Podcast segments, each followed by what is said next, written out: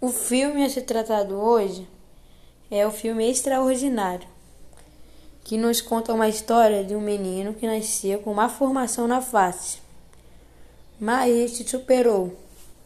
E isso nos mostra que, independentemente das dificuldades encontradas, a gente sempre pode se superar e fazer o que a gente quer. E não diz barreiras independentemente das dificuldades.